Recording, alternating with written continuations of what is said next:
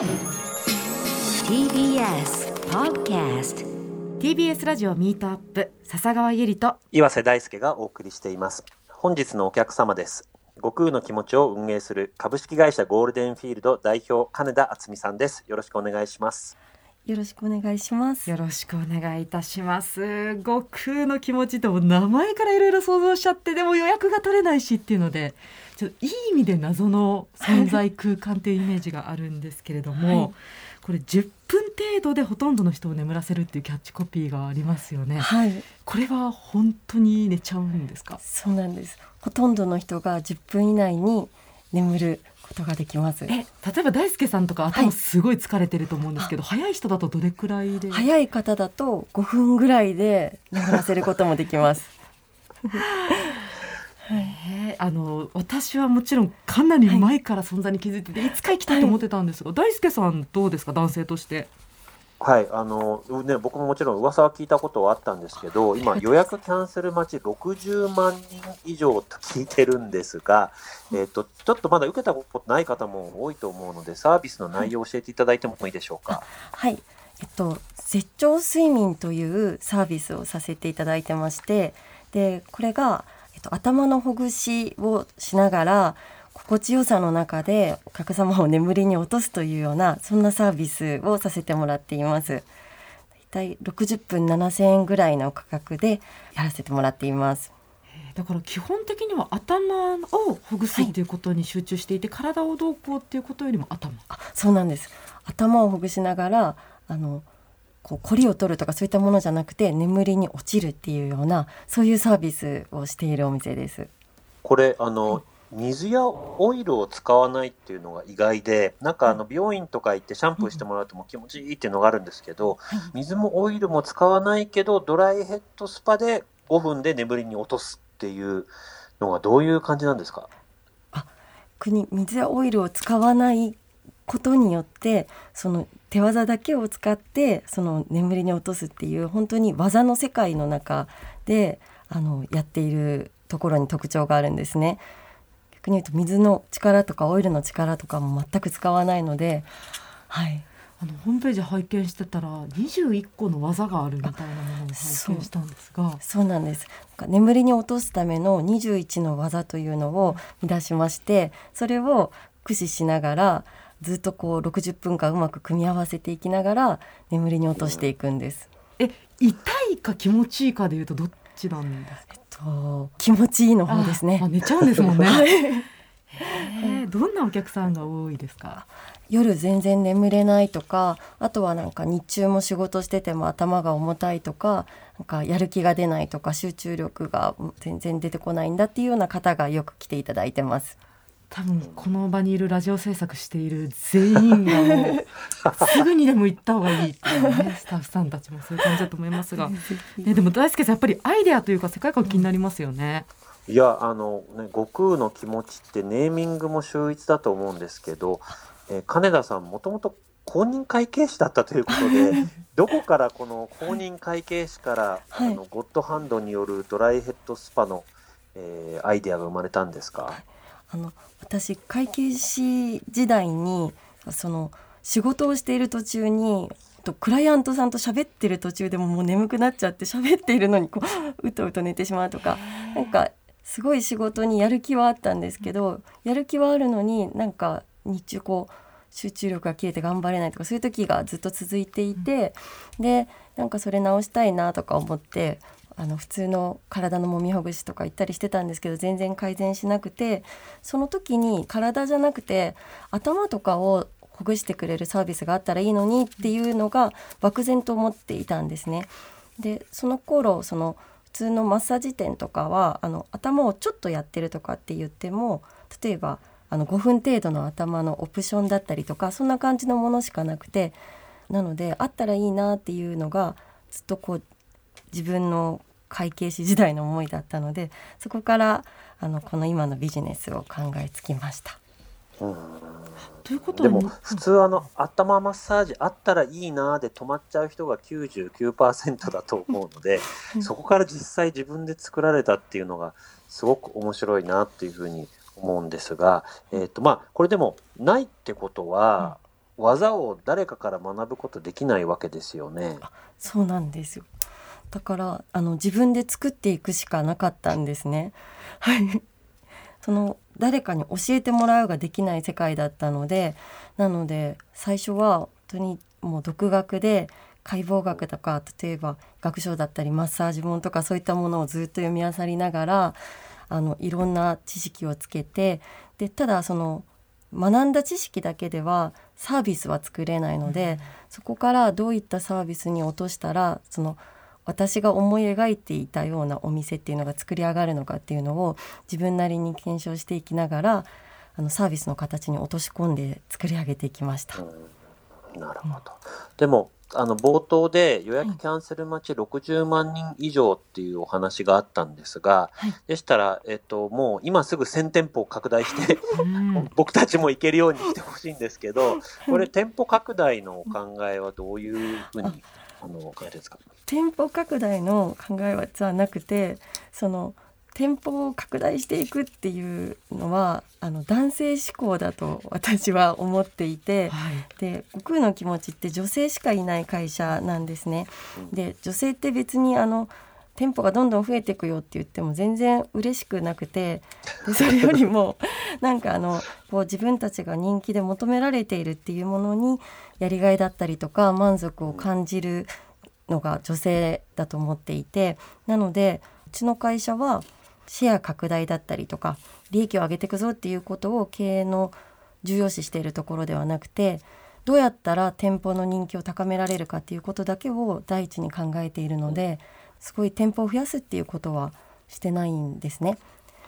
ただまあちょっとずつ実はあの拡大はしていてそれは店舗を増やすっていうよりかは増床していくみたいな感じで一つ一つの店舗を増床してってるんですよ。はいはいはいっていうちっちゃい拡大をしております。じゃあ前よりはちょっとずつお客さんが一回で入れる量も増えているあんですねそうなんですどんどん増えてその大きななんていうんですかテナントって他に空いてる階とかが出るのでそこをまた増やしていきながらっていうことをしながら。えー。えでも今ってお店は何店舗あるんですか？今は、えっと、5店舗です、うんうん。はい。京都、京都と大阪に2店舗と東京2店舗です。えー。東京だとねあの原宿と銀座ということですが、はい。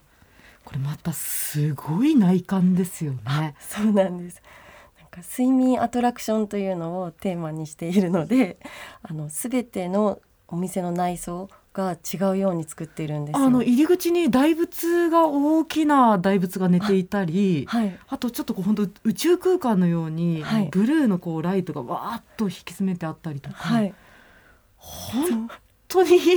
はい。世界観。そうなんですよ。なんか今はそのそういういろんな睡眠のテーマパークを各店舗で作ることでお客さんたちがこう待ってでも行きたいとかあとはその平日とか関係なく行きたいってなるようなそういうワクワクする空間とかっていうのをいつも考えて作ってるんです。先ほどのお話で、悟空の気持ちは女性だけの会社っていうのがありまして、あの店舗拡大は男性的な考え方だっていうふうに あの言われたんですけど、そういう女性だけの会社って会社としてどういう特徴があるんですか？はい、うちの会社は女性が喜ぶことばかりを集めた会社の体制をとっていて例えば役職がまずなくてで、えっと、仕事も全員セラピストのみっていうことなので仕事の違いもないんですね。であとは給与も一律だったりとかあとは会議とか朝礼もないですしあとはほぼあの面接もないしてない。面接ない。誰でも入れるいや違うんです。あの採用はしてるんですけど、はいはい。採用において面接をしないくて、えっと、採用するとか。どうやって受けるんですか？心理テストとか SPI とか そういうのを使って もうあのはいっていうのを取ったりとか人事とかそういうのもないのであの企業にあるようなものはほとんどない会社の体制ですね。ということはもうほとんど代表の金田さんがいて他の皆さんは、えー、と部下も上司もなく出世争いもなく全員が一律でセラピストさん。そうです。出世争いも何もないです。大輔さんどうですか？いやー、新しすぎてちょっともう何を聞いていいのかわからないですけど、え今、スタッフの方何名いらっしゃるんですか？今ちょっと100名ぐらいですね。100名。えでもあの管理管理の方々は一応その経理の方とかあ。総務の方とか別にいらっしゃって。いないんですよ。であのその必要なものは 全て外注をしているので今、はい。私があの代表なので一応別の社長は置いてるんですけど社長以外は全部セラピストですね。なるほどそれって、あの本当にさっき金田さんがおっしゃった、あのお客様ももちろん大切になさってますけど、社員の皆さんのやりがいとか、はい、あのその変なストレスとか、うん。ギスギスをなくすために考えついたのがこの仕組み。そうなんです。もともとはこの体制を取ってなくて実は創業当初は本当に一般的なこう縦型の会社の組織を作ってたんですよ。役職もあってなんか経理もいてとかいっぱいやってたんですけどなんかそれが合わなかったんですね。女性を通してやってみると女性ってどちらかというとこう横のつながりの安心感とかっていうところがあってで女性って真面目なので国例えば頑張って役職を与えてそれに報酬を用意するとそれに見合った仕事をしなきゃみたいなもので逆にこうプレッシャーになって潰れてしまうとかそういったことの方が多くて縦型にしてしまうと。であのそれをやめてみんなこう一律に横に並んでいくっていうことにした方がやりがいを感じてくれてプレッシャーとかに潰れることなく続けてくれるように変わってったんですよね。それって私そんなにフラットな職場に今までいたことがないのでちょっと想像できないんですけど、はい。皆さんってどういう雰囲気で働いてるんですか？みんなあのどういう気んでしょう本当にむしろなんかすごい自由なんですね。自由って言っても例えばすごい変な話シフトも自分たちで自由に組めるんですね。だから例えばシフトも朝早く来る人たちもいれば遅く来る人たちもいるので例えば朝早くが好きでよく早く帰りたい人はそんなシフトを組んだり夜遅くまでやってたい人はとかなんかなんて言うんですかね。ライフステージによってもねうん変えられるし、結構ある意味ななんて言うんでしょうか。自分のスタイルをみんなが貫いてるっていう感じですね一人一人が離。職率めちゃめちゃ低そうですね。はい、サービス業って離職率がめちゃくちゃ高い業界なんですけどその業界ではすめちゃくちゃ低いですね。はい、すごい。そうなんですだからすごいですね。うんはい、ちなみに悟空の気持ちサービス開始から14年ということなんですけど、はい何か飛躍したタイミングとかきっかけになった出来事ってあるんですか？はい、えっともともと頭のほぐしを普通に打ち出してたところから睡眠にピポットしたんですね。そこがすごく飛躍したポイントですね。これピボットっていうよりも何ですか、その打ち出しを変えたんですか？あつまりやってることは頭をほぐすのに変わらないんですよね。あ頭のほぐすは変わらなくてで、はいそれまではお客さんのニーズがあったその頃って例えば疲労改善とか小顔効果とか、そういったものを打ち出すのが、まあ、人気になるだったりとか一般的な流行りだったんですけどでその時睡眠を打ち出すっていうのは絶対流行らないって言われてた時代なんですね。でただ私たちが得意だったのは眠らせることだったんですよ。で得意なんだけど流行らないって言われてたからその打ち出しをしていなかったんですがもう自分たちの得意なところに焦点を当てて打ち出していった感じです。でそれに合わせて施術もあのどんどんブラッシュアップはしました。あその、あの5分10分で眠りに落とすっていうのはもうそれを狙ってやられてるからなんですね。あはい、それを狙ってで逆にそれをできるようにするための技術の研究をずっとずっと重ね続けて今もまだまだ進化しています。へえいやでもその当時そういうね頭に対してとか睡眠に対してのイメージがなかったって本当10年前くらいのことですもんね。そうですね。はい。うんでもその睡眠にピポットするっていうことを考えたりするその経営者としてはうんたくさん学ばれていたと思うんですが、はい。なんかその経緯っていうか間のストーリーぜひ教えてください。私あの創業当初って本当にお客さんが来なかったので、で経営者になった時どうやってお客さんが来るかをマーケティングの本だったりとか経営の本とかいっぱい読み漁ったりとかあとは一般的なこうリラクゼーションサロンとかってホットペッパーとかそういったものに掲載をしてお客さん呼ぶとかするんですけど、なんかみんながやってることをありとあらゆることを一通りやってみて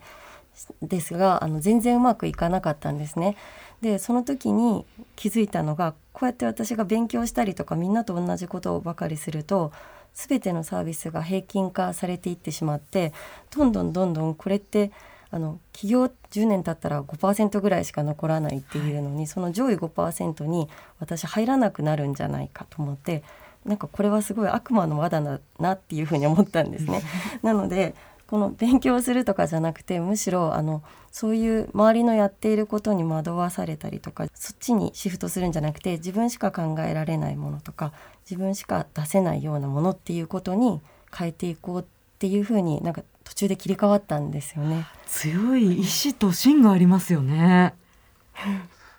これでもあのお客様アンケート見てすごいなと思ったんですけど、はい、あの眠りがタイムマシンに乗っているようだった、はい、そしてもう一つ寝起きが死後の世界から蘇生したようだった、これものすごいなって 思ったんですけどこれどういうふうにしてこういうふうにされたんですか、はい、いつもお客さんからアンケートをいっぱいもらってるんですね。で頭をほぐされると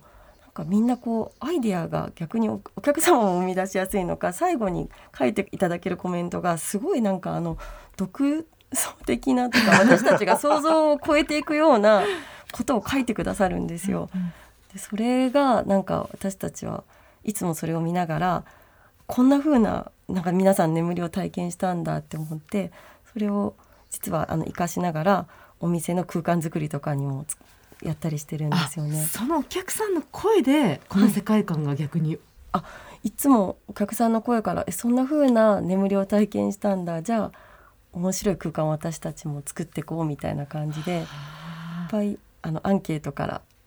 いただいてます。いや大輔さんこの番組本当さまざまな経営者の方をお招きしてますけどなんか金田さんほどこう引きで全体像を見たりとかあとなんか一人一人の社員の方に寄り添ったりとかなんかすごくこう本当フラットで初めての経営者の人種にお会いしたっていう気が私今日 してるんですがいかがですか？まあでも独創的でシンプルで、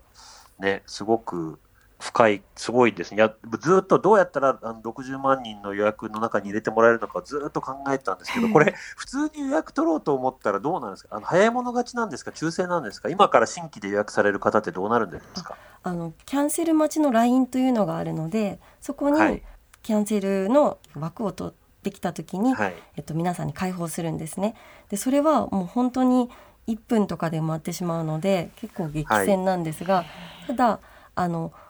お店のホームページをずっと見といてもらうと結構皆さんあの前の予約をしてくださってるので3ヶ月前とか予約をされるのでだから直前に空きがあの行けなくなったって言って急遽空きが出るのでそういったところを常にこまめに見ておいてもらえると直前に行けたりしますのでぜひ。はい。なんか話だけ聞いてて体験できないのが寂しいなと思ったんですけど。そうですね。いやー、本当にちょっと行きたいの一言につきますね、大輔さん。はい、行きたい、行きたい。い。やちょっとね来週もぜひお話聞かせてください。悟空の気持ちを運営する株式会社ゴールデンフィールド代表の金田敦美さん。